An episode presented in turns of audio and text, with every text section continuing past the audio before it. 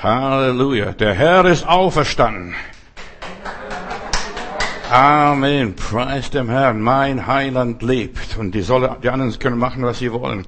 Der Herr ist wahrhaftig auferstanden.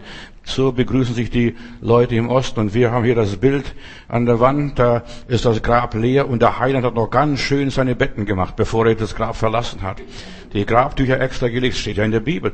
Jesus war ein ordentlicher Mensch. So er kannte Ordnung. Denn Gott ist ein Gott der Ordnung. Halleluja. Mein Thema heute ist, deine Erlösung ist perfekt. Es ist alles vollbracht. Es ist alles getan, was zu tun gewesen wäre. Also der Herr hat alles getan. Deshalb, wir wollen Gott die Ehre geben und Gott preisen für sein Werk der Erlösung für das Werk der Erlösung, was er an uns vollbracht hat. Es ist alles bezahlt. Alles bezahlt. Der Herr hat die Rechnung deine Schulden übernommen. Das ist doch fantastisch. Verstehst du, was wir geschuldet haben? Die Millionen, Milliarden, die Schulden und so weiter, ganzen Berg von Schulden. Der Herr hat die Schulden bezahlt. Ich lebe, weil Jesus lebt. So haben wir die Musik gehört und das Lied gehört und mitgesungen und mitgesummt, wie auch immer. Du musst dich nicht mehr um deine Zukunft sorgen. Deine Zukunft ist in Gottes Händen. Deine Zukunft ist in Gottes Händen. Halleluja. Äh, und im Angesicht deiner Feinde deckt der Herr den Tisch. Halleluja, Jesus lebt. Das war der Gruß heute Morgen aus Indien, was ich bekommen habe. Die sind schon früher aufgewacht, drei, vier Stunden vorher, vor der Zeit, verstehst du, ihre Uhren gehen anders. Und wenn du an Jesus glaubst, deine Uhr geht anders, dein Leben läuft anders ab. Die Frauen am Ostermorgen, sie gehen zum Grab, machen sie große Gedanken. Wer wird uns den Stein wegwälzen? Wer wird das machen? Und sie wussten, wir Frauen, wir sind nicht so stark, dass wir das schaffen. Und sie haben sich überlegt und sich Gedanken gemacht, wer wälzt uns den Stein weg? Und als sie dort angekommen sind, war alles erledigt. Das ist der Heiland. Wenn du auf deine Probleme zugehst, dich nicht fürchtest und sagst, ich gehe auf Gedeih und Verderb, wie die Esther, komme ich um, so komme ich um, ich gehe. Und die Frauen waren ein bisschen dümmele, Gott möge mir vergeben, dass ich so denke. Die haben nicht gewusst, dass da Wächter am Grab stehen. Die wussten nicht, dass das Grab versiegelt ist. Äh, die wären gar nicht aus dem Bett ausgestiegen, wenn die das alles gewusst hätten. Alles verboten.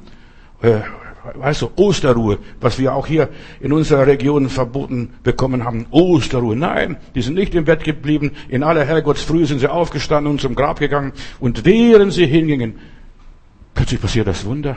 Ein Erdbeben. Am Ostermorgen passierte ein Erdbeben. Nicht nur bei der Kreuzigung Jesu, sondern auch an Ostermorgen, als Jesus auferstand. Die Wächter fielen wie tot zu Boden. Da haben sie gehört, paar Frauen kommen zum Grab, jetzt kommen die Jünger, um den Leichnam Jesu zu stehlen. Ich muss vorstellen, der Schrecken, die waren so programmiert auf Angst. Die Menschen sind auf Angst programmiert, von wem auch immer, auch in unseren Tagen. Osterfreude, das ist, ich habe keine Angst, mein Heiland lebt. Und weil Jesus lebt, lebe ich auch morgen. Halleluja. Und die Frauen haben das gar nicht zu Ende gedacht. Dann stehen sie, das Grab ist weg und obendrauf sitzt ein Engel und sagt, liebe Frauen, ihr sucht bestimmt Jesus von Nazareth, den Gekreuzigten. Er ist nicht hier, er ist auferstanden. Jesus ist nicht auf dem Friedhof. Jesus ist nicht irgendwo in der Kirche. Er ist auferstanden und, und er lebt und er geht ihnen hat, der Engel richtet es aus, ich gehe, er wird euch vorausgehen nach Galiläa, da wo ihr kämpft, wo ihr lebt, wo ihr her, herkommt.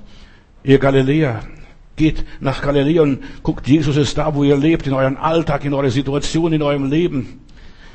Ich lese hier Matthäus 27, Vers 1. Es war Sonntag, der Tag des Herrn, der erste Tag der neuen Woche und der Morgen begann gerade erst zu dämmern. Der Gockel hat noch nicht geschrien. Plötzlich fing die Erde an zu beben. Ein Engel des Herrn war vom Himmel herabgekommen, hatte den Stein am Grab beiseite gewälzt und sich da drauf gesetzt. Die Probleme sind die Sitzkissen vom Engeln. Denk drüber nach. Dein Problem, auf deinem Problem sitzt ein Engel, ein Gottesengel, und er sagt, es ist getan, es ist erledigt, es ist alles okay. Und mit einem Erdbeben ist der Herr auferstanden. Die Erde bebt, sobald Gott die Erde betritt, was auch immer ist, sobald Gott etwas tut. Erdbeben, Erdbeben kann kein Mensch machen. Erlösung kommt durch Erdbeben, durch Erschütterungen. So, da wirst du erlöst. Da wackelt die Erde. Ja, da wird es dunkel und finster, was auch immer ist. Erlösung ist ein Werk Gottes, kein Menschenwerk. Und Gott macht eine ganze Arbeit. Halleluja, Lob und Dank. Wenn Gott etwas macht, ist es eine ganze Arbeit, auch in deinem persönlichen Leben. Wenn Gott einen erlöst, erlöst er ihn komplett mit Haut und Haaren. Und da heißt es einmal in der Bibel, da soll keine Klaue zurückbleiben, als die Israeliten aus Ägypten rausgeführt worden sind. Keine Klaue von irgendeinem Lämmchen oder wem auch immer.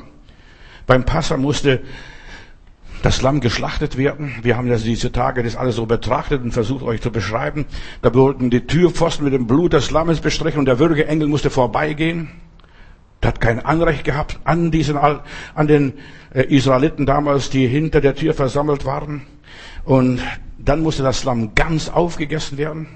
Nicht nur so ein bisschen, was zwischen drei Finger geht. Nein, sie mussten das Lamm richtig aufessen, so groß wie die Familie war. Eine, ich glaube, dass in diesem Haus, in den Häusern damals mehr wie 100 Leute drin waren. Die wollten alle gerettet werden, aber die mussten auch das Lamm aufessen. Deshalb ist es nicht nur gut, dass du das Blut preist, sondern du musst auch das Lamm aufessen und dir Jesus schmecken lassen. In der Bibel heißt es, seht und schmecket, wie freundlich der Herr ist. Halleluja. Und dann, die Knochen mussten verbrannt werden. Also der Teufel kriegt von uns eine verbrannte Erde und sonst nichts. Eine verbrannte Erde. Gott macht eine ganze Sache. Ein Lamm reicht da aus für die ganze Familie. Und das verwundert dich nicht, wenn du nur der einzigste oder einzige Gläubige bist in deiner Familie. Das reicht vollkommen aus. Ein Lamm für die ganze Familie. Ein Gläubiger. Das macht leicht einen Unterschied. Und dann heißt es in der Bibel, um Davids Willen will ich den König verschonen und den König verschonen und immer wieder, auch wenn sie noch so schlimm waren wie der König Ahab, um Davids Willen will ich nicht das Reich zerstören. Es wird immer ein Junge auf dem Thron Davids sitzen und Jesus ist der letzte König, der heute noch auf dem Thron Davids sitzt. Jesus sagte hier, als er stirbt oder ja, als er beim Sterben war, ich habe, Vater, dich verherrlicht, ich habe das Werk zu Ende geführt, das du mir aufgetragen hast. Karfreitag, Oster, wir haben auch Ostersamstag, also was gestern alles passierte, also am Kar-Samstag, der stille Samstag. Eigentlich ist äußerlich nichts überliefert, was da passiert ist, aber da ist das Gefängnis, da ist die Hölle gefangen genommen. Christus hat uns erlöst. In der Hölle, in der Unterwelt gibt es keinen Menschen mehr. In der Hölle gibt es keinen Menschen. Sei nicht erschrocken, was ich dir sage. Jesus hat alles, alle Menschen gefangen genommen und hinaufgeführt. Und er sagte, wenn ich erhöht werde, werde ich alle zu mir ziehen. Und er ist erhöht worden. Er hat das Werk getan. Jesus, ich habe dein, sagt zum Vater, zu Gott, Gott, ich habe deinen Namen den Menschen offenbart, die du mir gegeben hast und so weiter von der ganzen Welt. Ich habe deinen Namen offenbart. Wir werden gerettet, indem wir voraus äh, zurücklaufen, was wir, was alles geschieht ist. Jesus kam, Jesus starb, Jesus stand auf. Die Leute vor Jesus, vor der Kreuzigung mussten im Voraus glauben. Die mussten glauben, dass Jesus kommt, dass Jesus aufersteht und dass Jesus zum Vater geht. Also, wir treffen uns bei Jesus. Alle, die da gelebt haben und die noch leben werden. Und die Engel sagten, sie sucht, ihr sucht Jesus. Ihr sucht Jesus, den Gekreuzigten. Der rettende Name ist Jesus. Wer den Namen des Herrn anruft, Leute, der wird gerettet, egal wo er ist, auf dem Turm, auf dem Schiff oder irgendwo im Bunker. Es spielt, spielt keine Rolle. Wer den Namen des Herrn anruft. Warum der Name des Herrn so wichtig ist? Denn die Engel haben verkündigt, und du sollst ihn Jesus nennen. Du sollst Jesus nennen. Das ist von Gott, dieser Name bestimmt, nicht ausgedacht von Mutter Maria oder dem Josef oder sonst irgendjemand in Judäa. Und du sollst ihn Jesus nennen. Deshalb, der Teufel hat Angst vor dem Namen Jesus. Wenn du Probleme hast, rufe den Namen Jesus und du wirst gerettet. Du bist im, du hast, dein Herz macht nicht mehr mit. Rufe schnell, Jesus! Und du wirst merken plötzlich, dein Herz reguliert sich wieder. Er ist der Arzt, er ist der Befreier. Angenommen, du hast Probleme, ruf den Namen Jesus an. Ich habe in Heilbronn eine Schwester gehabt. Ich habe gesagt, Schwester geht nicht allein im Weinberg spazieren, aber weißt du, wie manche sind? Die gehorchen nicht. Du kannst reden und reden und reden und da passiert nichts. Und unsere liebe Schwester ging in der Mittagspause spazieren und da kommt plötzlich aus den Weinstöcken raus ein Sittenstrolch, greift sie, will sie packen, dann schreit sie nur noch, Jesus! Und er lässt die Hände los, lässt die Frau stehen und haut ab und verschwindet. Dann hat sie ja in der Gemeinde erzählt, was der Name Jesus bedeutet. Ich bin noch sauber und rein und nicht vergewaltigt worden, weil ich den Namen Jesus gerufen habe. Ruf den Namen Jesus, egal in deine Probleme. Du hast ein Date beim Gericht. Sag Jesus, in deinem Namen befehle ich alles. In deinem Namen gehe ich vorwärts. Und in dem Namen Jesu haben wir den Sieg. Und ihr habt noch nicht in meinem Namen gebeten, hat Jesus gesagt. Und dieser Name ist im Himmel erfunden worden. Mit dem Namen Jesu ist der Vater hier auf Erden verherrlicht worden. Mit Jesus. Jesus hat Gott wieder zum Herrn der Schöpfung gemacht. Ich habe, Vater, dich verherrlicht, deinen Namen, weil die Menschen haben Gott abgeschrieben, wollten mit Gott nichts mehr zu tun haben, die ließen sich nichts mehr von Gott sagen. Und Jesus hat den Namen wieder groß gemacht und er hat alles für Gott unterworfen. Jesus hat alles für Gott unterworfen. Das ist Ostern. Er hat gesiegt. Der Löwe aus Juda. Er hat alles Gott unterworfen. Die sichtbare Welt und die unsichtbare Welt. Und vor ihm müssen sich beugen alle Knie im Himmel, auf Erden und unter der Erde, wo auch immer. Und jeder muss bekennen, er ist Herr. Ich habe deinen Namen, Vater, offenbart, bekannt gemacht. Jesus hat den Namen Gottes all jenen Menschen offenbart, die Gott ihm gegeben hat. Von Adam bis zu der letzten Magd irgendwo. Als ich in der Sixtinischen Kapelle war, und es hatte mir so ein Bild von Michelangelo sehr gut gefallen, wie Jesus, der Auferstandene, den Adam und die Eva aus dem Grab rausziehen. Und das war bildlich, das haben die Menschen sich bildlich vorgestellt. Gott hat die befreit. Die Christen glauben manchmal gar nicht, ja Adam, der hat ja gesündigt. Nein, Jesus ist der zweite Adam. Wie durch einen Adam die Sünde in die ganze Welt kam und alle zu Sündern geworden sind, so werden durch den zweiten Adam, durch Jesus Christus, alle Heilige. Die Mohammedaner glauben, bei den Moslems ist Adam ein Prophet, ein Heiliger. Und bloß die Christen haben da große Probleme zu glauben, dass Gott die Menschheit erlöst hat. Wer den Namen des Herrn anruft, der wird gerettet werden. Durch Jesus verstehen wir Gott, kennen den Willen Gottes, können Gott ganz einfach kindlich vertrauen. Durch Jesus, ja, sehen wir, wie der Vater ist. Und Jesus sagt, wer mich sieht, sieht den Vater. Die Menschen, ja, die Jünger, die der Herr, äh, der, die der Vater dem Herrn Jesus gegeben hat, er hat das alles vermittelt. Ich habe deinen Namen, Vater der ganzen Welt, bekannt gemacht. Und ich sage dir eine große Wahrheit. Ohne Jesus würden wir heute nichts von Moses wissen, nichts vom Tempel, nichts vom Gesetz, nichts von David, nichts von Jeremia, nichts vom Alten Testament, nichts von Abraham. Das würde kein Mensch mehr interessieren. Aber durch Jesus sind die ganzen Propheten und Priester und das ganze Gesetz und alles, die, ja, was die Israeliten alles gemacht haben, Auszug aus Ägypten bis heute, das haben wir alles nur durch Jesus erfahren. Er hat Jesus bekannt gemacht. Sonst wären wir noch unterbelichtet und hinter dem Mond. Dank dem Herrn Jesus, er hat das ganze Alte Testament bekannt gemacht. Und durch Jesus können wir heute sagen, aber lieber Vater, aber lieber Vater, durch Jesus. Das war vorher nicht möglich. Vorher war die Welt eine vaterlose Gesellschaft. Wir haben den Vater verloren.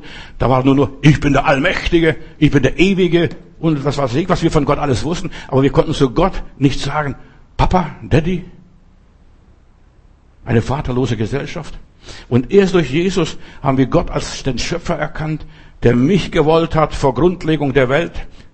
Was es auch alles ist. Ich werde nachher in ein paar Sekunden was darüber sagen. Und jetzt haben wir Vater und wir sind seine Kinder und wir haben seinen Geist und der Heilige Geist gibt auch uns das Zeugnis, dass ich sagen kann, aber, lieber Vater, aber ist das Daddy, ein Wort so wie Daddy, Papi? Gott will seinen Geist auf alles Fleisch ausgießen und alle Menschen sollen erkennen, dass Gott uns gemacht hat, Gott uns gewollt hat. Gott will, dass allen Menschen geholfen wird, dass sie alle zur Erkenntnis der Wahrheit kommen. Gott will das. Da darfst du nicht die Menschen sortieren, das sind die Christen, das sind die Weißen, das sind die Farbigen. Nein, Gott liebt sie alle. Gott liebt sie alle. Die gesamte Menschheit profitiert von Jesus. Der Vater Jesus ist auch unser Vater. Deshalb ich bete auch gerne das Vater Unser.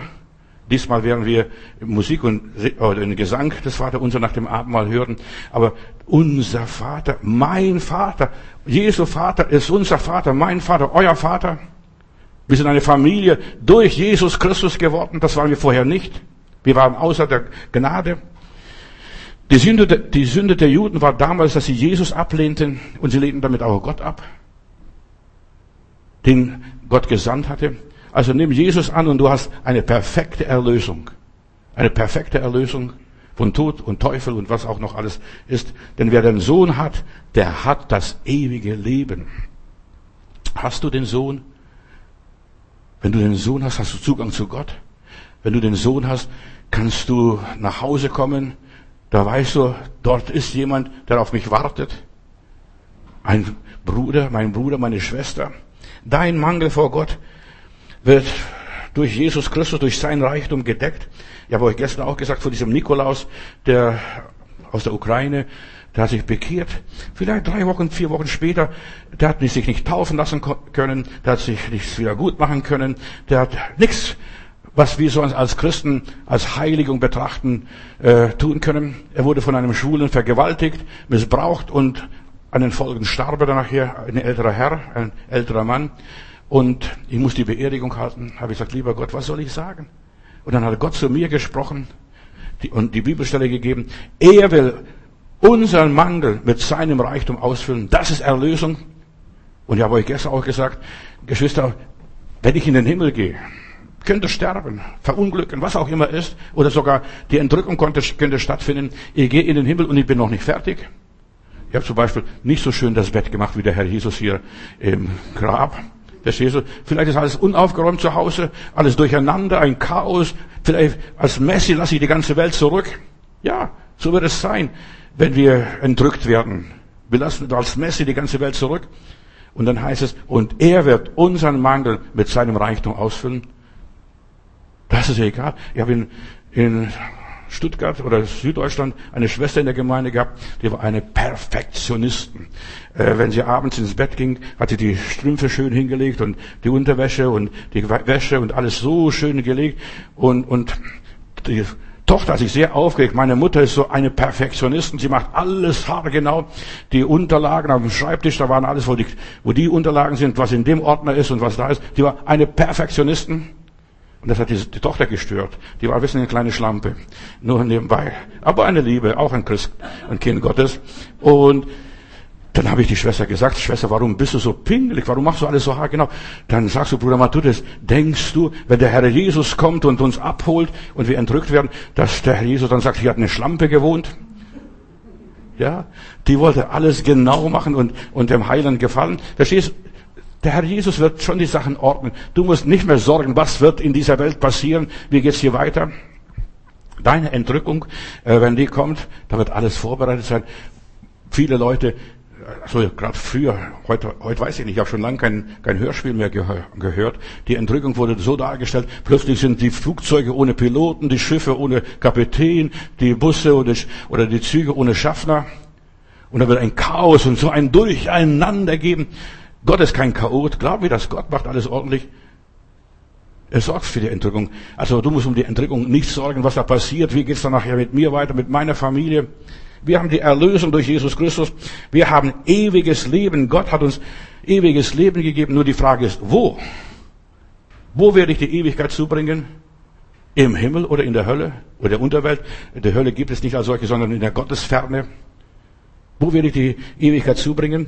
Gott gab uns seinen Odem, seinen Geist, er hat uns einen, diesen Geist gegeben und wir wurden eine lebendige Seele, eine Unsterblichkeit haben wir bekommen von Gott. Jeder Mensch lebt ewig. Halte ich fest.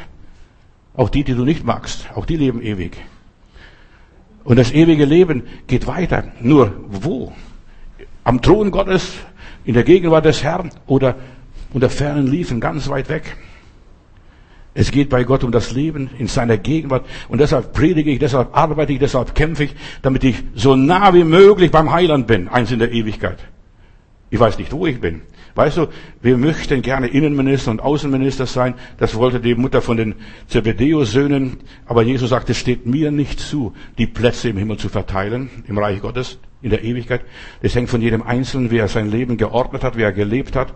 Hat er Gottesfurcht gehabt? Hat er vergeben? Hat er ein heiliges Leben geführt? Was auch immer.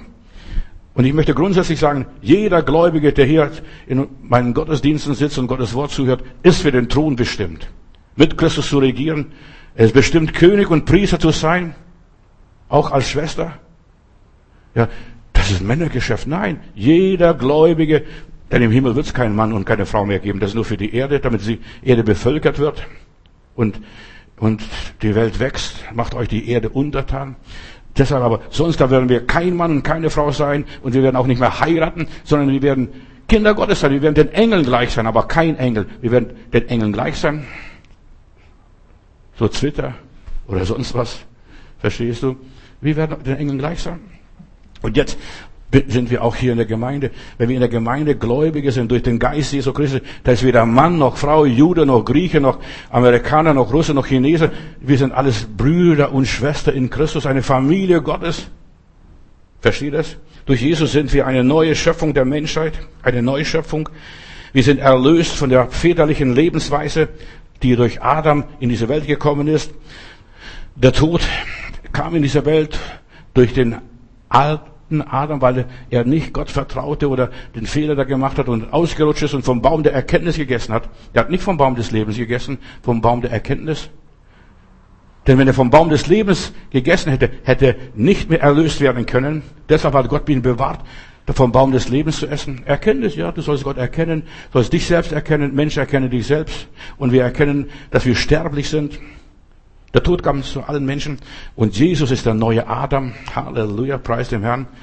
Petrus predigt hier am Pfingsttag, Apostelgeschichte 2, Vers 24, den hat Gott auferweckt und hat ihn befreit aus den Wehen des Todes, denn es war unmöglich, dass er vom Tod festgehalten werde. Der Teufel konnte Jesus nicht festhalten, denn er war ohne Sünde und er hat kein Recht an Jesus gehabt. Die Unterwelt konnte Jesus nicht festhalten. Der Reine, der von keiner Sünde wusste, betrat die Hölle und hat die Hölle unschädlich gemacht, die Hölle entschärft, die Unterwelt, des Totenreich. Bei der Heilung des Lahmen predigt Petrus weiter. Du musst dir den Petrus vorstellen. Zuerst war ein großer Feigling. Den kenne ich nicht. Ich weiß nicht, von, von wem du redest, Mädel. Hör doch auf. Und jetzt predigt er voller Autorität und voller Kraft, lässt sich auspeitschen, lässt sich vielleicht auch noch kreuzigen demnächst. Also wie gesagt, er war so tapfer und entschlossen. Und hier bei der Heilung des Lahmen, da predigt er und sagt zu den hohen Priestern, so sei euch allen, dem ganzen Volk Israel kundgetan, im Namen Jesu Christi von Nazareth, den ihr gekreuzigt habt, den hat Gott von den Toten aufweckt und hat durch ihn hier den jungen Mann, oder den, ja, der war nicht mehr jung, 38 Jahre, hat ihn gesund gemacht. Durch Jesus Christus. Oder beim Cornelius, also dreimal begegne ich dem Petrus, wer predigt, dass er mutig und kühn ist und bezieht sich auf die Kreuzigung und die Auferstehung Jesu Christi. Apostelgeschichte 10. Wir sind Zeugen. Wir sind Zeugen. Und das ist, was Jesus gesagt hat. Ihr sollt Zeugen sein, meine Zeugen. Wir sind Zeugen, was er getan hat im jüdischen Land und in Jerusalem. Den haben seine Leute, die hohen Priester und so weiter, am Holz gehängt und getötet. Und den hat Gott auferweckt. Und am dritten Tag ist er uns erschienen. Und immer wieder ist er uns erschienen. Und er ist da von Gott Erwählte. Das Zeugen sind wir. Wir haben ihn gesehen, mit ihm gegessen und getrunken. Er ist von den Toten auferstanden. Stell dir mal vor, die waren mit Jesus zusammen nach der Auferstehung. Alles, was im Johannesevangelium steht, ist nach der Auferstehung alles. Das zählt nicht vor der Auferstehung. Matthäus, der ist an den Juden gerichtet als Evangelist, als das Evangelium und so weiter. Aber Johannes ist mehr für die ganze Welt. Der ist schon ein bisschen reifer, dieser Johannes, als er das Johannesevangelium schreibt. Und er hat uns geboten, sagt hier Petrus weiter, dem Volk zu predigen und zu bezeugen, dass er von Gott bestimmt ist zum Richter der Lebendigen und der Toten. Und von diesem bezeugen alle Propheten, dass durch seinen Namen alle, die an ihn glauben, Vergebung der Sünden haben. Alle, die an Jesus glauben, haben Vergebung der Sünden. Selbst wenn du der schwerste Verbrecher wärst, du hast Vergebung der Sünden. Kapierst du das, was das ist? Und wir predigen das. Und in Römer Kapitel 10, Vers 9 heißt es dann weiter, denn wenn du mit deinem Munde bekennst, dass Jesus der Herr ist, und glaubst in deinem Herzen, dass Gott ihn von den Toten auferweckt hat, so wirst du gerettet. So simpel ist. Jesus ist Herr. Lass uns zusammen sagen, Jesus ist Herr. Halleluja. Ja, Jesus ist Herr. Und du bist gerettet, wenn du es glaubst. Wenn du dabei bist mit deinem Herzen. Und so wirst du gerettet werden. Wer heute im Rückblick mit Jesus sich identifiziert, ist eine neue Schöpfung. Aber meine Finger sind ich habe nicht sechs Finger oder sieben. Verstehst, ich bin immer noch gleich geblieben. Ich denk, denk mal, meiner Taufe, ich war so dumm. Verstehst du, mich, mich hat niemand aufgeklärt, ich wollte nur getauft werden, was in der Bibel steht, lass dich taufen. Und dann stand ich nach der Taufe vorm Spiegel, habe gedacht, ob ich schon einen Heiligenschein habe. Kein Heiligenschein. War pitschnass, verstehst du? Die Haare getrocknet, die standen ein bisschen ab. Ich strahlte nicht, habe nicht anderes gerochen, verstehst gar nichts. Mit mir ist nichts äußerlich, nichts passiert. Ich bin nur getauft. Ich habe einen Bund mit Gott gemacht. Das war alles. Und war pitschnass. Denn die Taufe ist begraben werden und auferstehen mit Jesus Christus. In jeder Taufe wird das symbolisiert. Begraben werden und auferstehen. Und jetzt heißt wandle im neuen Leben. Wer Jesus jetzt im Glauben erblickt, wird heil im selben Augenblick. Er ist nicht mehr unter dem Fluch, dem Gesetz. Sein Leben läuft nach ganz anderen Regeln, Gesetzen und Bestimmung ab. Du hast eine andere Erwählung. Du bist nicht mehr Mensch. Du bist jetzt ein Kind Gottes. Nicht ein Geschöpf wie der Hund und die Katze. Nein, du bist jetzt ein Kind Gottes. Die, die Geschöpfe sind Geschöpfe, verstehst du? Die sind, und Gott hat sie einfach herbeigerufen. Es werde Licht und Licht ist auch eine Schöpfung. Es, die Pflanzen ist, sind eine Schöpfung. Die, Pflanzen, die Erde bringe hervor und dann die Tiere sollen werden. Das und das und das soll sich alles entwickeln. Das sind alles nur, die sind schon irgendwo mal gewesen vor Jahren, Milliarden. Die sind schon da gewesen. Durch den Fall Satans, sie sind nur zerstört worden. Die ganze Erde ist zu einem Chaos geworden. Nur den Menschen hat der liebe Gott eigenhändig gemacht für sich selbst. Lass uns Menschen machen nach unserem Ebenbild.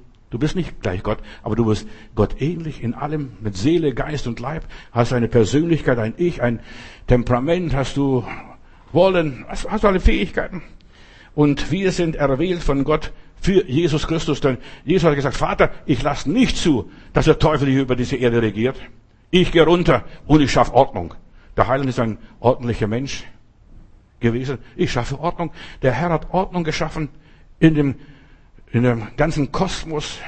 Ich habe gestern euch erzählt, der hat alles geebnet, dass Gott wieder die Ehre hat. Und Epheser Kapitel 1, Vers 4, da lese ich, denn in ihm, in Jesus Christus, hat Gott uns erwählt, ehe der Welt grundgelegt worden ist.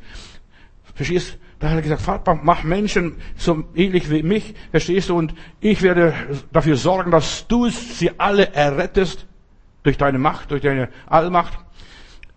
Und Du hast uns erwählt, ehe der Welt Grund gelegt war, dass wir heilig und untadelig vor ihm sein sollen. Du hast uns erwählt. Deine Erwählung ist dort passiert. Vater, lass die kommen, lass den Matthäus kommen, lass die und die und jene kommen. Dein Namen. Und diese Namen sind im Buch des Lebens geschrieben. Alle Menschen, die hier auf dieser Erde von Gott geschaffen worden sind, nicht geklont, von Gott geschaffen, die stehen im Buch des Lebens. Und deshalb sagt Jesus, freut euch, dass eure Namen im Buch des Lebens steht. Nicht, dass euch die Teufel untertan sind. Das ist nur was für die Katz. Das ist gar nicht wichtig für euch. In seiner Liebe hat er uns dazu vorherbestimmt, seine Kinder zu sein durch Jesus Christus. Das ist eine Bestimmung, Kind Gottes zu sein. Halleluja, preis dem Herrn. Unsere Erlösung ist schon vor ewigen Zeiten bestimmt gewesen, vor Grundlegung der Welt.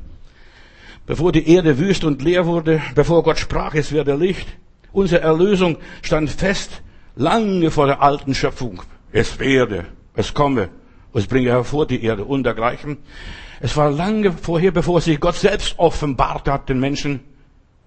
Abraham, Noah und all diesen alten Menschen.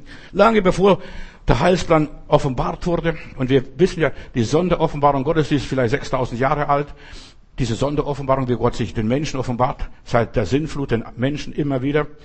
Also lange vorher, bevor die Bibel geschrieben wurde, da gab es noch keine Bibel. Bevor der Sündenfall stattfand, lange bevor hat er dich und mich erwählt. Halleluja. Und das will ich, ja, dass du das begreifst. Unser Spatzenhirn passt es nicht, kannst nicht fassen. Mich soll Gott erwählt haben. Wir haben noch gar nicht gelebt. Ja, doch, ich lebe. Aber bei Gott gibt es keinen Raum und keine Zeit. Es ist ein bisschen Theologie, was ich jetzt sage, aber trotzdem ist es wichtig. In 2. Timotheus Kapitel 1, Vers 9 lese ich, denn er hat uns gerettet und berufen mit heiligem Ruf jetzt, nicht nach unseren Werken, sondern nach seinem ewigen Vorsatz damals in der Ewigkeit und seiner Gnade und so weiter, die uns in Christus Jesus vor ewigen Zeiten gegeben worden ist, jetzt aber offenbart ist durch die Erscheinung unseres Retters Jesus Christus, den, der den Tod zunichte gemacht hat. Jesus hat den Tod durch seine Auferstehung zunichte gemacht. Das Grab ist leer. Die konnten von außen das Grab versiegeln, aber die konnten ihn nicht aufhalten, als er aus dem Grab rauskam. Da lagen sie auf dem Boden und zitterten, bleich waren sie, die wussten gar nicht, was los ist. Ja? Weißt du, wenn du auf dem Friedhof bist und da poltert es ein bisschen, da kriegst du schon Angst.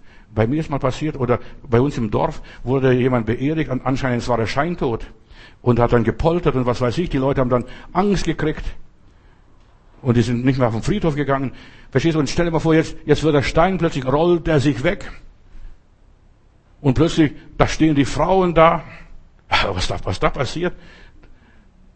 Horror pur. Ja, Horror pur. Und hat es, den Tod zunichte gemacht, aber Leben und Unvergänglichkeit ans Licht gebracht und durch das Evangelium uns dafür eingesetzt, dass wir Herolde und Apostel sind und die Lehre Christi. Uns hat er eingesetzt. Ich bin auch einer davon. 2000 Jahre danach. Paulus schreibt an Titus Kapitel 1 Vers 2, in der Hoffnung des ewigen Lebens, dass Gott, der nicht lügt, vor ewigen Zeiten verheißen hat. Ewiges Leben für dich und mich. Dass du hier bist, ist Gnade, ist ein Wunder. Eine Idee Gottes. Kolosser Kapitel 1, Vers 26. Diese Botschaft trägt in sich das Geheimnis, dass von ewigen Zeiten, vor langer, langer, langer, langer Zeit, ja, Milliarden, nicht nur Millionen, nicht nur Tausende, Milliarden, als es noch gar nichts gab, hat Gott beschlossen, dass vor ewigen Zeiten hier all die Generationen, die vor uns gelebt haben, noch verborgen war, hat er beschlossen, dass dieser Plan Gottes sich offenbart und ans Licht kommt und die Menschen die zu Gott gehören, ihn erfassen. Also für mich ist es eine Gnade, dass ich die, das Heil erfassen kann. Jesus starb für mich. Jesus ist für mich auferstanden und weil Jesus lebt, lebe ich auch morgen. Halleluja. Seit ewigen Zeiten. Ich lebe schon immer. Ich, hab, ich lebe schon seit ewigen Zeiten und ich werde noch ewige Zeiten leben, auch wenn ich gestorben bin, nur nebenbei. Du und ich, wir haben es erfasst, wir haben es verstanden, wir haben es registriert und wir nehmen es an. Und ich sage nur Amen, danke. Mehr kann ich auch nicht sagen. So sei es, Herr. Unsere Erlösung ist perfekt. Wir sind vor Gott schon Vollendete, auch wenn ich noch meine Macken habe. Und jeder von uns hat Macken. Irgendwas Komisches an sich. Wir sind jetzt schon vor Gott ohne Sünde und ohne Schuld. Kannst du das fassen? Auch wenn du noch ein Sünder bist und vielleicht noch in Sünde lebst, womöglich, wir sind ohne Schuld und ohne Sünde vor Gott. Was ist das? Die Sünde hat jetzt keine Macht mehr an uns. Wir sind nur reingerutscht, verführt worden. Wir sind leichtfertig gewesen, leichtsinnig, was auch immer. Wir sind teuer erkauft, aber wir sind jetzt auf dem Nachhauseweg ins Vaterhaus. Halleluja. Und auf diesem Weg, da sind wir noch nicht vollendet und nicht vollkommen. Wir singen in einem Lied, ein altes Lied, leider singt man diese Lieder heute nicht mehr so gerne, aber wir haben so gerne gesungen, singen wir auch hier manchmal in der Gemeinde. Welch Glück ist erlöst zu sein, Herr, durch dein Blut. Ich tauche mich tief hinein in diese Flut. Von Sünd und Unreinigkeit bin ich hier frei und jauchze voll seliger Freude. Jesus ist treu. Jesus ist treu, der mich ans Ziel bringt. Und im Chor heißt es dann weiter, oh Preis seiner Liebe macht, Preis seiner Liebe macht, Preis seiner Liebe macht, Preis seiner Liebe macht, Preis seiner Liebe macht. Das ist das Einzige, was ich tun kann. Mehr will ich auch gar nicht tun. Mehr kann ich auch wahrscheinlich gar nicht. Preis seiner Liebe macht, die uns erlöst. Welch Glück ist erlöst zu sein, Herr, durch dein Blut. Ich leide nicht länger Pein, habe nun Mut. Mir ging ja ein neues Licht gnadenvoll auf, drum zweifle ich ferne nicht in meinem Lebenslauf. Weißt du, der Teufel möchte mich fix und fertig machen. Du bist nicht erlöst. Guck mal, wirst krank. Du musst arbeiten, schwitzt, verlierst dein Gedächtnis. Was weiß ich, was der Teufel dir alles erzählt. Gott hat uns erlöst. Ich leide nicht länger Pein. Ich habe Mut. Lebensmut, Lebenshoffnung. Ich mache weiter. Halleluja. Wir geben uns nicht so schnell auf, dir. Wir geben uns nicht auf. Wir machen weiter. Wir geben uns nicht auf. Selbst wenn wir tausend Jahre alt sind, wir werden uns nicht aufgeben. Denn Gott hat uns geschaffen, nicht, dass wir uns aufgeben, resignieren, gib auf, sag deinem Gott ab. Welch Glück ist erlöst zu sein, Herr, durch dein Blut, das heilige Brechen fein macht alles gut. Hier wandelt der Sorgen her, schnell sich in Lust. Man weint und klagt nicht mehr an Jesu Brust. Das ist nicht wahr. Aber so ist es. Hier klagt man noch. Hier habe ich Sorgen, massenweise. Hier habe ich Probleme. Aber ich habe Jesus. Und ich weiß, mein Erlöser lebt. Und dann lasse ich mich nicht unterkriegen. Auch wenn ich das alles nicht habe. Und dann im vierter Strophe heißt es weiter. O Jesu gekreuzigter, dir jaucht sich zu. Mein Heiland, mein Gott und Herr, in dir ist Ruhe. Mit dir überwinde ich Wein des Todes Macht. O Wort voller Seligkeit, es ist vollbracht. Das ist, was zählt, was auf Golgatha geschehen ist, was am Ostermorgen geschehen ist. Das zählt nicht, was bei mir passiert. Denk dran. O seliges, und voller Seligkeit, es ist vollbracht. Und ja, wir sind Erben Christi. Steht im Testament, aber das Testament muss eröffnet werden. Und erst wenn das Testament eröffnet ist, werde ich das alles sehen und erleben, was ich alles besinge, bejauchze, bejuble. Unsere Erlösung ist perfekt, meine Lieben. Du kannst deine Vergangenheit getrost abhaken, ad acta legen. Alles geht vorbei. Alles ist vergänglich, nichtig. Du spielst jetzt nur das Ebenbild Gottes wieder und spiegelst. Weißt du, was ist Theater? Theater ist, du spielst die Lebensgeschichte und viele wollen Theater gar nicht richtig spielen. Weißt du, zum Theater gehört, dass es auch ein Happy End gibt. Und wir haben ein Happy End in Jesus Christus. Da ist das Drama, die Komödie zu Ende. Halleluja. 2. Korinther Kapitel 5, Vers 17 und ich lese immer die Verse davor und danach. Das ist so wichtig, dass man die Bibel richtig liest. Die meisten lesen nur die Rosinen, picken sich raus. Das, die Verheißungen, die Segnungen. Nein, ich lese die ganze Bibel und hier auch im Zusammenhang. Denn die Liebe Christi drängt uns, da wir erkannt haben, dass einer für alle gestorben ist und so sind alle am Leben erweckt worden. Jesus ist einer, der für alle gestorben ist. Und das Wort alle meint alle. Da müssen eigentlich heißen eine Ausnahme, äh, die vor der Sinnflut gelebt haben oder die irgendwie nach der Entrückung äh, geboren werden, wie auch immer. Und er ist darum für alle gestorben, damit die leben, die gelebt haben und hinfort nicht mehr sich selbst leben, sondern dem Leben, der für sie gestorben ist und für sie auferweckt worden ist. Die gelebt haben. Und darum kennen wir von nun an niemanden mehr nach dem Fleisch. Und es bezieht sich ja auf Jesus, dass dem Paulus hier unterstellt wurde, ja, du kennst ja Jesus nicht persönlich, du hast ihn, bist ihm gar nicht begegnet. Wir kennen Jesus, aber du, du bist ein Verfolger der Gemeinde gewesen. Und deshalb sagt Jesus, hier Paulus, wir kennen niemand mehr nach dem Fleisch. Das ist unwichtig, ob ich Jesus jetzt den Juden kenne, den Sohn von Josef und Maria. Das ist nicht mehr wichtig. Wir kennen niemand nach dem Fleisch. Wenn wir Christus gekannt hätten nach dem Fleisch und so weiter, das wäre heute jetzt nicht mehr möglich, das ist nicht mehr möglich. Darum ist jemand jetzt in Christus, er ist eine neue Kreatur. Oder richtig übersetzt müsste es heißen, ein neues ist im Werden. Das Alte ist vergangen, siehe, es ist alles neu geworden. 2. Korinther Kapitel 3, Vers 18. Und der Herr ist Geist, und wo der Geist des Herrn ist, da ist Freiheit, da fliege ich, flattere, juble und jauchze, da ist Freiheit.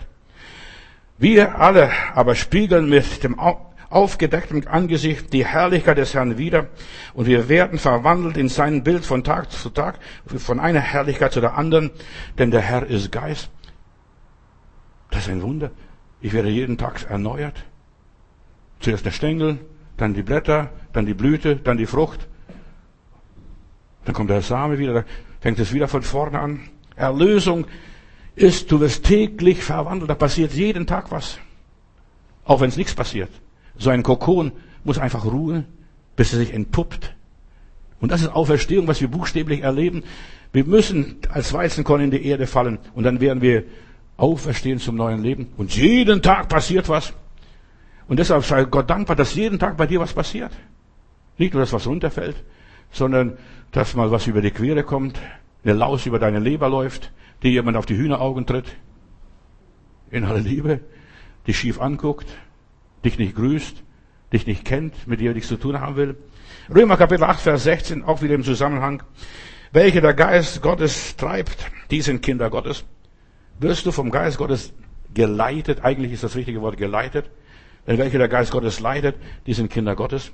Denn ihr habt nicht einen knechtischen Geist empfangen, Brüder und Schwestern, dass ihr euch eben abermals fürchten müsst. Ich komme in das Fegefeuer, ich komme in das Totenreich, ich komme dorthin. Da will ich gar nicht hin. Nein. Dass ihr euch abermals fürchten müsst, sondern ihr habt einen Geist der Kindschaft empfangen, indem ihr ruft, aber lieber Vater. Und der Geist, derselbe Geist gibt meinem Geist Zeugnis, dass ich ein Kind Gottes bin. Und sind wir Kinder, so heißt es weiter hier im Römerbrief, so sind wir auch Erben, nämlich Erben Gottes und Miterben Jesu Christi, da wir ja mit ihm leiden. Uns geht es genauso dreckig wie dem Herrn Jesus ging. Und wenn du das in deinem Leben erlebst, dann kannst du dich mit Jesus identifizieren. Wenn wir mit ihm leiden, werden wir auch mit ihm in Herrlichkeit erhoben. Taufe ist nur ein äußeres Zeichen. Ich bin mit Christus begraben. Aber da kommst du wieder hoch.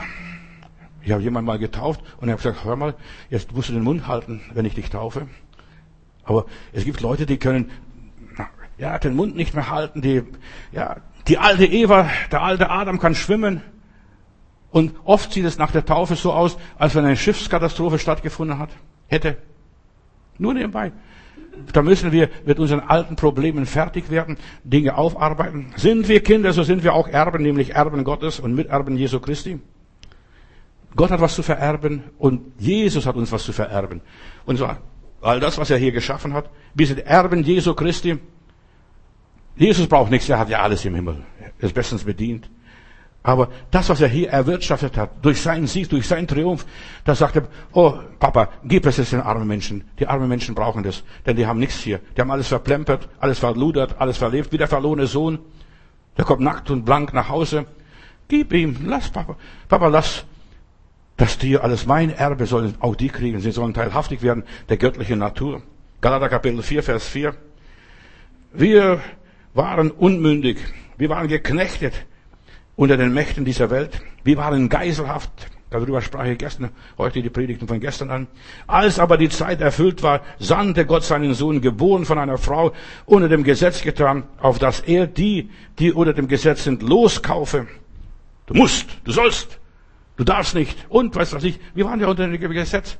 Die Regierung haben uns verdonnert, verordnet. Auch jetzt, du musst so und so rumlaufen. Darfst nicht rausgehen. Darfst nicht mit anderen Leuten dich treffen. Verordnung. Wir waren alle, und wir sind alle noch unter dem Gesetz. Ja, und dass die alle, die unter dem Gesetz sind, freigekauft werden. Er hat uns losgekauft, damit wir die, Knecht, die Kindschaft empfangen. Du bist Kind Gottes. Die Verkehrsschilder, das haben die Menschen hingestellt. Denk drüber nach. Gott hat die Natur geschaffen, die Schöpfung gemacht. Gott hat die Naturgesetze gegeben. Ja, dass wir von diesem Fluch erlöst werden, weil wir nun Kinder seid, weil wir, weil ihr nun Kinder seid und den Geist Gottes habt, den Geist der Sohnschaft. Und Gott hat euch diesen Geist gegeben und durch diesen Heiligen Geist rufen wir ständig, aber Vater, aber lieber Vater, Vater unser, Vater unser, Vater unser, der du im Himmel bist, geheiligt werde dein Name. Immer wieder. Manchmal schimpfen wir auf die Katholiken, weil sie so viel Vater unser beten, 70 Mal Vater unser zu beten an einem Tag, weil sie irgendwas verbrochen haben. Aber das ist so wichtig, dass du weißt, unser Vater, mein Vater, oh, du hast mich lieb, ich bin dein Kind. Und immer wieder bis am Schluss meine Zehenspitzen glauben, dass ich wirklich Gott als Vater habe. So bist du nur nicht mehr Knecht, sondern ein Kind. Wenn aber wir ein Kind sind, dann sind wir auch Erben Gottes. Wenn du ein Kind bist, Gott hat keine Stiefkinder, keine Lumpen irgendwo, der hat seine Kinder, Gott hat nur Kinder, Söhne und Töchter. Ich bin erlöst. Ich darf eins sein mit Gott. Ich bin mit Gott versöhnt. Meine Erlösung ist perfekt. Aber du siehst mir nicht an. Ha? Denn in meiner Bibel heißt es, wenn du deinen Bruder äh, siehst und so weiter, da ist Gott in ihm. So steht es in der Bibel. Deine Schwester, da ist Gott in ihm. Ich bin mit Gott versöhnt, ich darf mit Gott rechnen, ich werde von Gott geliebt. Auch wenn ich einen Meckeschnitt habe, abstehende Ohren, X-Beine, verstehst? Ich werde von Gott geliebt. Ich bin erlöst. Gott ist für mich und niemand kann gegen mich sein. Stell mal vor, versteh das Wort Gottes. Gott ist für dich. Da kann die ganze Welt, die ganze Hölle, alle Mächte dieser Welt gegen dich sein. Nichts davon kann dich von der Liebe Gottes trennen. Und ich, ich darf all meinen Kummer, alles, was mich bedrückt, Jesus sagen, was mich bekümmert, was mir mein Leben schwer macht. Herr, du siehst, aber Daddy, Papa, guck mal, was mit mir los ist. Friedrich Nietzsche soll gesagt haben, die Christen müssten eigentlich Erlöste aussehen. Die Christen sollten, müssten Erlöste aussehen. Aber schau dir die Christen an, die in die Kirche regelmäßig gehen, die auf der Straße rumlaufen und sich Christen schimpfen. Schau doch die Christen mal an. Nietzsche hat etwas gesagt als Pfarrersohn. Er hat ja etwas beobachtet. Die Christen sind fromm, aber die spielen fromm, aber die sind nicht fromm. Mein Vater hat mal ein Pferd gekauft und hat das Pferd nach Hause gebracht, erzählt uns zu Hause, das Pferd ist fromm. Habe ich gesagt, Papa, was heißt das? Das Pferd ist fromm. Dann hat er gesagt, das Pferd beißt nicht. Ist fromm. Das Pferd beißt nicht. Christen müssten erlöster aussehen. Was ist das? Ich habe darüber nachgedacht. Ich habe Nietzsche, ich habe viele seiner Werke gelesen. Er war ein tiefer Denker, auch wenn es manchen nicht gefallen hat und manche mit ihm nicht zurechtgekommen sind. Was hat er gemeint? Weißt du, das Große Christenheit, wenn du anschaust, sind alles nur Klageweiber. Entschuldigung. Wenn ich die Christen ansehe, ach, ich hab nicht, ich kann nicht, ich bin nicht, ich schaff's nicht. Verstehst du, sehen sie aus? Sie führen ein trauriges Dasein. Viele Christen sind schwermütig, voller Sorge und Kummer. Sie haben nichts begriffen, was die Erlösung wirklich ist. Sie fristen nur ein Dasein. Oh, wenn ich nur sterben könnte, wenn nur ein U-Boot kommen könnte, würde und mich abholen würde. Verstehst du? Oder was weiß ich, die Ehre sich auftun und mich verschlingen. Sie haben nicht begriffen, was Erlösung ist. Benehmen sich, als wenn der Herrgott tot ist. So benehmen sich viele Christen. Als wenn wir kurz vor dem Weltuntergang stehen, der Antichrist steht vor der Tür, der falsche Prophet, da wird das Mahlzeichen jetzt vergeben bald, pass auf. Sie haben keine, kein Siegesleben, keine Osterfreude, Osterruhe. Verstehst du? Das haben sie wahrscheinlich, aber sonst nicht mehr. Die haben Angst, der Teufel wird bald uns holen, das und jenes wird passieren. Viele haben keine Lust mehr aufzustehen, unternehmen nichts mehr, jubeln nichts mehr, jauchzen nichts mehr, hüpfen nichts mehr, nicht mehr, singen nicht mehr. Sie lassen sich alles verbieten, schlucken alles, als wenn der liebe Gott gesprochen hätte. Es gibt kein Osterfeuer mehr. Bei uns gab es noch immer wieder mal Osterfeuer. Ich will das nur sagen. Die Welt ist beim Einschlafen und Sterben. Von wegen, welch Glück ist erlöst zu sein, Herr, durch dein Blut. Weil Jesus lebt, lebe ich auch morgen. Halleluja, preis dem Herrn. Wir leben, ob wir sterben oder leben, wir sind des Herrn. Ist doch wurscht. Ob ich jetzt da bin oder nicht da bin, die Sache geht weiter. Trotzdem, wenn du das so denkst und so siehst, wer behauptet, erlöst zu sein, bei dem muss man spüren, der ist heiß. Heißer, scharf. Der ist bissig, verstehst du? Ein frommes Pferd. Was es auch immer ist, verstehst du? Ja, ich muss spüren. Du solltest bei einem Christen spüren, er ist erlöst, er ist liebevoll, sanftmütig und demütig. Er trägt die Natur Jesu in sich, hat Ruhe und Frieden, ist gelassen.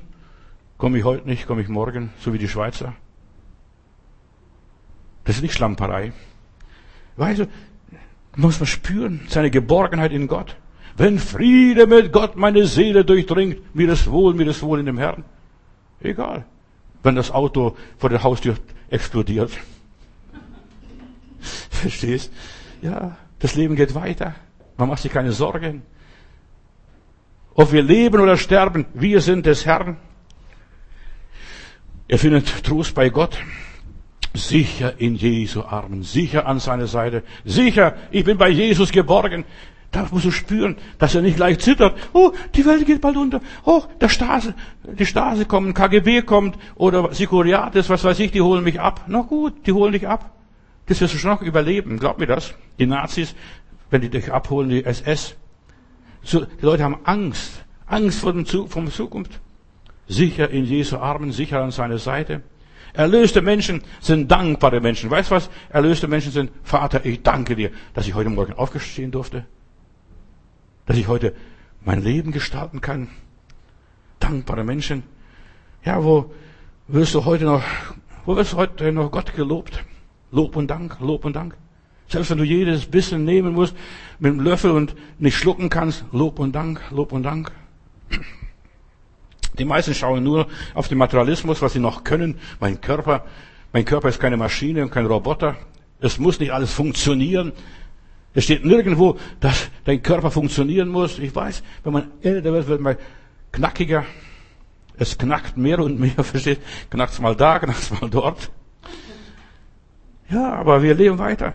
Ja, die meisten Leute schauen doch, ja, was sie durch Corona alles verlieren und nicht mehr dürfen, nicht mehr können. Ich bin von Corona erlöst, von diesem Teufelswerk. Ich nehme das nicht ernst. Das ist da, okay, ein Hüsterle. Wir müssen uns Acht nehmen, habe ich schon immer das gemacht, verstehst du? Ich will mich nicht versündigen. Ich passe auf auf mich selber. Und jeder muss auf sich selbst aufpassen, Brüder. Das kann nicht der Staat auf dich aufpassen. Jeder muss auf sich selber aufpassen. Damit, lass dich nicht einschüchtern, ängstlich machen. Oh, jetzt darf ich nicht mehr raus, jetzt darf ich dies und jedes nicht mehr. Lass dich vor dir her nicht hertreiben, so wie der Sau durch das Dorf. Leute, es wird noch viel schlimmer kommen. Glaubt mir das. Corona ist nur ein Hüsterle. Jetzt kommen neue Mutationen. Verstehst du? Du wirst geimpft. Und jetzt hat, haben sie in Interviews, in Radios gebracht und im Fernsehen gebracht. Jetzt wirst du geimpft. Und dieser Virus umgeht die Impfung und entwickelt sich weiter. Der Virus entwickelt sich weiter. Und du wirst sehen, was da noch, und das wird noch viel schlimmer. Der wird noch viel intelligenter, noch aggressiver. Mach dich auf was gefasst. Und jetzt hat jemand im Fernsehen dieser Tage gesagt, man muss jetzt die anderen Leute vor den, vor den Geimpften schützen. In aller Liebe. Weil der Virus sie umgeht und sich was ganz Neues entwickelt, was man noch gar nicht kennt. Ja. Der, der Gott dem Herrn vertraut, der weiß, mein Erlöser lebt und ich lasse mich nicht unterkriegen. Man hat so vieles, die T hat mir erzählt, man hat schon so vieles durchlebt und das wird man auch noch hinter uns kriegen. Verstehst du? Ja, wir haben schon so vieles durchlebt und vieles erlebt. Seit ersten Weltkrieg, der ersten weiß ich nicht, ob du ihn erlebt, aber den zweiten Weltkrieg und Berlin in Trümmer und was weiß ich, was da alles war, erlebt und man hat das durchlebt und erlebt und man lebt immer noch. Begreife deine Erlösung, mach so wie der Hiob. Hiob Kapitel 19, Vers 25. Er lag im Elend. Neun Monate hatte die Hölle durchgemacht, Haus abgebrannt, Kinder umgebracht. Und was da noch passiert ist, ja, Aussatz oder die Pest hat er gehabt, hat die Blattern gehabt, die, hat sich gekratzt und so weiter. Und dann sagte er, ich weiß, mein Erlöser lebt. Das ist was, dass du das weißt. Mein Erlöser lebt, das Grab ist leer. Tod, wo ist dein Tod und deine Macht? Ja, und er hat sich von der Pest nicht unterkriegen lassen. Geschwister, wir dürfen uns von den Umständen dieser Welt nicht unterkriegen lassen. Wir machen weiter. Ja, hier war von dem Erlöser so erfüllt, er wusste, mein Erlöser lebt. Als seine Frau ihm sagte, sag doch deinem Gott ab. Mein Erlöser lebt. Er ging gleich, und, und von dem Moment, als er das aussprach, mein Erlöser lebt, ging es ihm gleich besser. Wenn du dieses positive Bekenntnis aussprichst, mein Erlöser, mein Heiland, mein Herr lebt, dann geht es dir gleich besser. Ja? Dann bekommt er alles doppelt zurück, als er dem Teufel widersprach. Fang an, dem Teufel zu widersprechen, das ist Ostern. Den Mächtigen und Gewaltigen zu widersprechen. Mein Erlöser lebt. Weil Jesus lebt, lebe ich auch morgen. Halleluja. Wie auch immer. Auch wenn ich auf alle vier krabbeln muss und auf dem Bauch liege. Jesus lebt. Da ist was dran. Mein Erlöser lebt. Ostern ist ein Zeichen des Lebens. Gott hat uns nicht aufgegeben. Das Leben ist nicht hoffnungslos. Nicht der Tod hat das letzte Wort. Gott hat das letzte Wort. Nicht die Krankheit hat das letzte Wort. Gott hat das letzte Wort. Nicht der Arzt hat das letzte Wort, Gott hat das letzte Wort. Nicht das Finanzamt oder die Bank hat das letzte Wort, Gott hat das letzte Wort. Gott wird dich tragen. Mein Erlöser lebt. Du kannst durchs Leben gehen, befreit, gelöst, erlöst, wie auch immer. Deine Erlösung ist perfekt. Selbst wenn das Leben noch so schwer ist und die Sorgen einen erdrücken die Last so schwer auf einem lastet, glaube nur, Glaube nur, vertraue dem Herrn. Und ich will jetzt noch etwas sagen. Schnall dich an. Aber wir haben keine Sicherheitsgurte hier. Aber schnall dich trotzdem an im Geist. Auch wenn du Jesus nachfolgst, dein Leben bleibt, wie es ist. Deine Sorgen bleiben, auch wenn du sie alle auf den Herrn wirfst oder zum Fenster rausschmeißt. Deine Sorgen bleiben, deine Kämpfe bleiben, deine Schmerzen bleiben. Hör mal, was ich dir sag. Sie verschwinden nicht einfach. Diese ganze bedrückende Angst vor der Zukunft. Wie geht's nach Corona weiter? Die ungelösten Konflikte, sie werden bleiben. Die Sorge um deine Kinder, sie wird bleiben. Die Krankheit eines Angehörigen, die du, die wirst du weiter pflegen müssen, da bleibt dir nicht erspart. Da kannst beten, so viel du willst. Das bleibt. Mein Jesus und der Heilige Geist helfen mir, alle unwirtliche Situationen zu ertragen. Das ist das Geheimnis, was ich dir verkündige. Mein Jesus wird mir helfen, auch das Ungemütliche, Unangenehme, Ungenießbare zu genießen.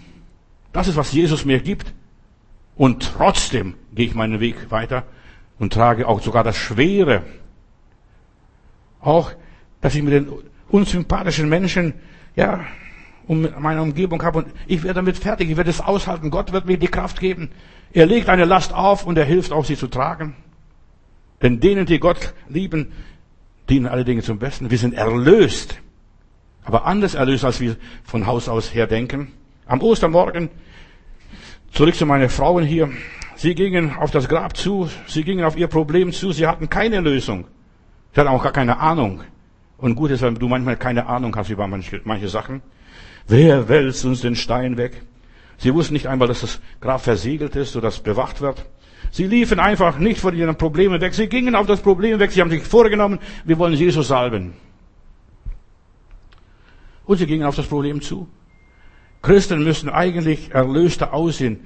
Von Nietzsche hier die Worte. Nicht so ängstlich und zimperlich und missmutig und schlecht gelaunt. Erlöster. Wir gehen heute Morgen Jesus zu salben. Verstehst du? Wir gehen auf das Grab zu. Ist auch, auch der Stein da. Viele Menschen sind fromme Schwarzseher und sehr skeptisch und haben immer nur Bedenken. Wie wird es ausgehen? Lass doch. Lebe ohne Bedenken. Überlass es Gott die Resultate. Bitte den Herrn um Gnade und sag, Herr, hilf mir, das und das ist mein Problem und überlass dann die Resultate Gott. Vielen Menschen fehlt der Mut, das Leben so zu nehmen, wie es kommt, voller Vertrauen. Ach, nimm die Stunden, wie sie kommen. Kennst du das Lied? Das ist so gut. Nimm die Stunden, wie sie kommen. Einfach, wie sie kommen. Lass dir den Mut nicht nehmen, die Kühnheit nicht nehmen. Geh auf das Grab zu. Alles wird mir zum Besten dienen. Auch das Dunkle, das Schwere, das Unerträgliche, das, was ich nicht verkrafte. Ich weiß, die Welt liegt im Argen. Und schau nicht auf diese Probleme. Wer wälzt uns den Stein weg? Schau auf den Herrn. Bei Gott gibt's noch Wunder. Wenn wir nicht aufgeben, wird Gott uns nicht aufgeben.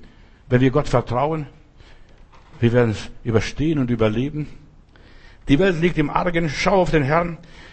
Die Welt ist noch in einem unerlösten Zustand.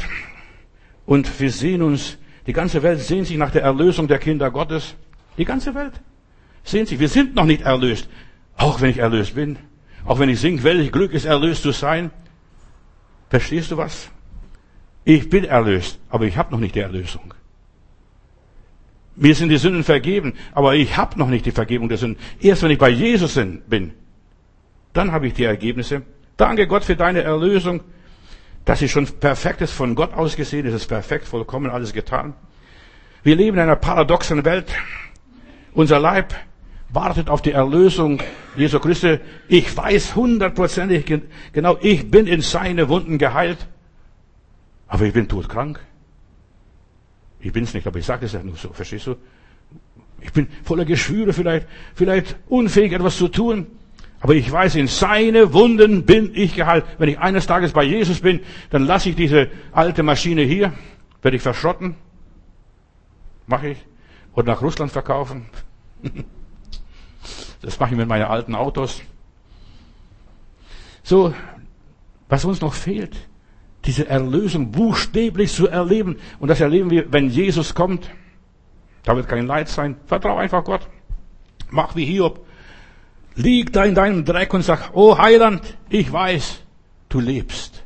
Und dieses Wissen hält dich, macht dich stark. Lieber Heiland, ich danke dir, dass du mein Erlöser bist. Du hast alles vollbracht, alles getan. Ich bin erlöst, teuer erkauft, samt Haut und Haaren, lieber Heiland. Ich danke dir für deine Erlösung an meinem Körper, an meinem Leib. Du hast mich angenommen, so wie ich bin, voller Schulden, voller Lasten, voller Krankheit, voller Gebrechen. Du hast mich teuer erkauft, lieber Heiland. Danke dir dafür. Und deine Liebe bringt mich zurück ins Vaterhaus. Dort gibt es Brot, die Fülle, lieber Heiland. Ich danke dir. Du hast mich von dem Schweinebauer erlöst. Ich muss nicht mehr diesem dummen Kerl dienen. Herr, welch Glück ist erlöst zu sein. Erlöst bin ich, darf es wohl rühmen. Erlöst durch des Heilandes Blut. Erlöst durch sein ewiges Erbarmen. Wie hab ich's bei Jesus so gut? Singen wir in einem Lied. Oder erlöst, erlöst, erlöst, erlöst durch des Heilandes Blut. Erlöst, wie habe ich bei Jesus so gut? Erlöst bin ich selig in Jesu. Ich finde nicht Worte dafür. Wie süß seine himmlische Nähe, wie groß seine Liebe zu mir. Ich bin erlöst, erlöst, obwohl ich noch nicht am Ziel bin. Ich bin noch unterwegs in der Rennbahn, in der Arena. Stets denke ich an meinen Erlöser mit innigstem, seligstem Drang und wie mein Herz voller seiner Liebe übergeht mein Mund im Gesang. Erlöst, erlöst, erlöst. Eins werde ich ihn als König sehen. Sein Dienst ist schon hier meine Freude. Halleluja. Er hört mein kindliches Flehen, macht mich fest und siegreich im Streit. Erlöst, erlöst, erlöst. Lass uns zusammen sagen, erlöst. Erlöst. Und noch einmal. Erlöst. Halleluja. Und dann lese ich weiter die fünfte Strophe. Und habe ich dann treulich gekämpft, vollendet in ihm meinen Lauf, hab Glauben nicht Jesu gehalten. Er nimmt mich gekrönt zu sich auf. Ich bin erlöst. Perfekt. Halleluja. Ich bin erlöst. Danke, Jesus. Ich bin erlöst. Halleluja. Amen.